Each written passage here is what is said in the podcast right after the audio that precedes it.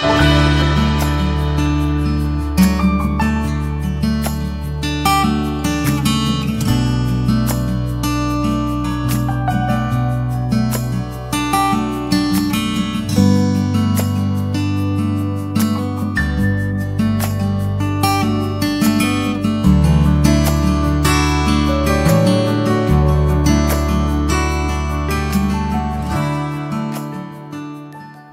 Lectura del Santo Evangelio según San Lucas.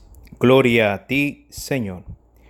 En aquel tiempo Jesús estaba a orillas del lago de Genezaret y la gente se agolpaba en torno suyo para oír la palabra de Dios. Jesús vio dos barcas que estaban junto a la orilla. Los pescadores habían desembarcado y estaban lavando las redes. Subió Jesús a una de las barcas, la de Simón, le pidió que la alejara un poco de tierra y sentado en la barca enseñaba a la multitud. Cuando acabó de hablar, dijo a Simón, Lleva la barca mar adentro y echen sus redes para pescar. Simón replicó, Maestro, hemos trabajado toda la noche y no hemos pescado nada, pero confiando en tu palabra, echaré las redes.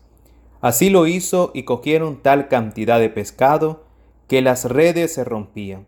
Entonces hicieron señas a sus compañeros que estaban en la otra barca para que vinieran a ayudarlos.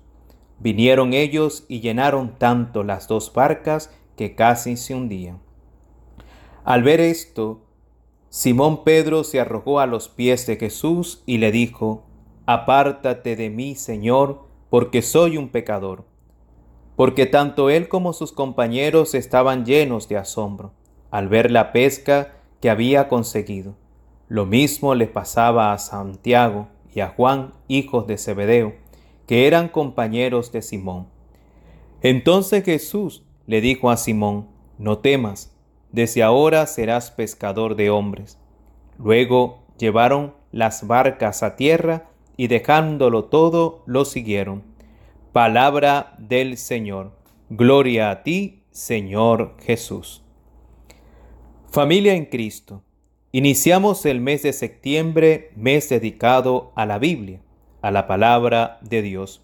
Una buena oportunidad para acercarnos más a la fuente de la vida espiritual. Sería bueno proponernos leer un libro de las Sagradas Escrituras, un capítulo cada día, y así enriquecer nuestra espiritualidad. La lectura del día de hoy, jueves eucarístico, tomada del Evangelio de San Lucas, posee una gran riqueza espiritual, ya que Jesús va revelando el misterio de la redención. Se está dando a conocer como el Mesías. Desde el lunes pasado podemos observar en el Evangelio de San Lucas el detalle significativo de definir a Jesús como el enviado, el Mesías, el Hijo de Dios. En este capítulo 5 de San Lucas que acabamos de escuchar, encontramos que Jesús enseñaba a la multitud y lo hacía por medio de la palabra de Dios. Dice el texto, subió Jesús a una de las barcas, la de Simón, le pidió que la alejara un poco de tierra y sentado en la barca enseñaba a la multitud. Jesús les enseñaba por medio de la palabra de Dios. Y en estas enseñanzas va transmitiendo sobre quién es Él y sobre su misión de instaurar el reino de Dios. Y al mismo tiempo extiende la invitación al seguimiento, es decir, llama para que se conviertan en sus discípulos. Sus palabras traen salvación e implica, incluye a otros en su misión de proclamar e instaurar el reino de los cielos. Después de enseñarles por medio de la palabra, el Señor hace un signo visible del reino, pero da un mandato. Cuando acabó de hablar, dijo a Simón, lleva la barca mar adentro y echen sus redes para pescar. Jesús pasa de la palabra a la acción. Pero Pedro le dice, Maestro, hemos trabajado toda la noche y no hemos pescado nada pero confiando en tu palabra, echaré las redes.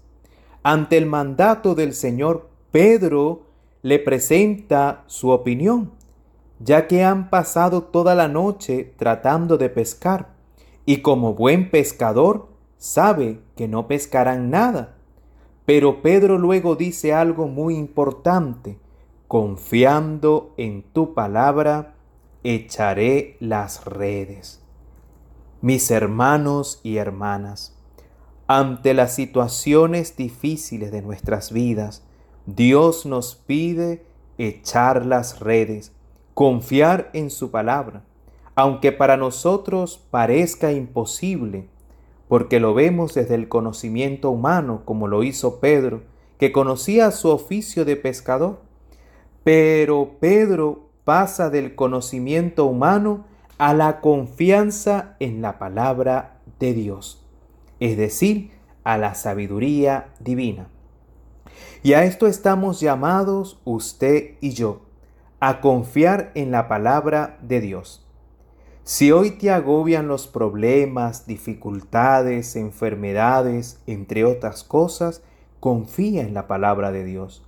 Lanza las redes en el mar de la fe, en el mar de la misericordia de Dios, y verás las maravillas del Señor. Cuando Pedro lanzó las redes, dice el texto, cogieron tal cantidad de pescados que las redes se rompían. Jesús hizo por medio de la palabra de Dios la pesca milagrosa. Hoy el Señor quiere realizar ese signo visible del reino de los cielos en ti, pero debemos confiar en Él, en su palabra. Ante el signo visible del reino, que es la pesca milagrosa, el Señor Jesús le da una misión a Pedro y le dice, no temas, desde ahora serás pescador de hombre. Y la misión es la misma para cada uno de nosotros, en convertirnos en pescadores de hombre, por medio de la palabra de Dios y de nuestra coherencia de vida. En este sentido, debemos realizar un proceso en nuestro seguimiento donde pasamos a la plena confianza hasta llegar a dejar todo y colocar a Dios como centro de nuestras vidas. Y no es un momento único, es una exigencia siempre renovada de desprendimiento y libertad, y de descubrirse nada y pecador y de poner toda la confianza en el Señor.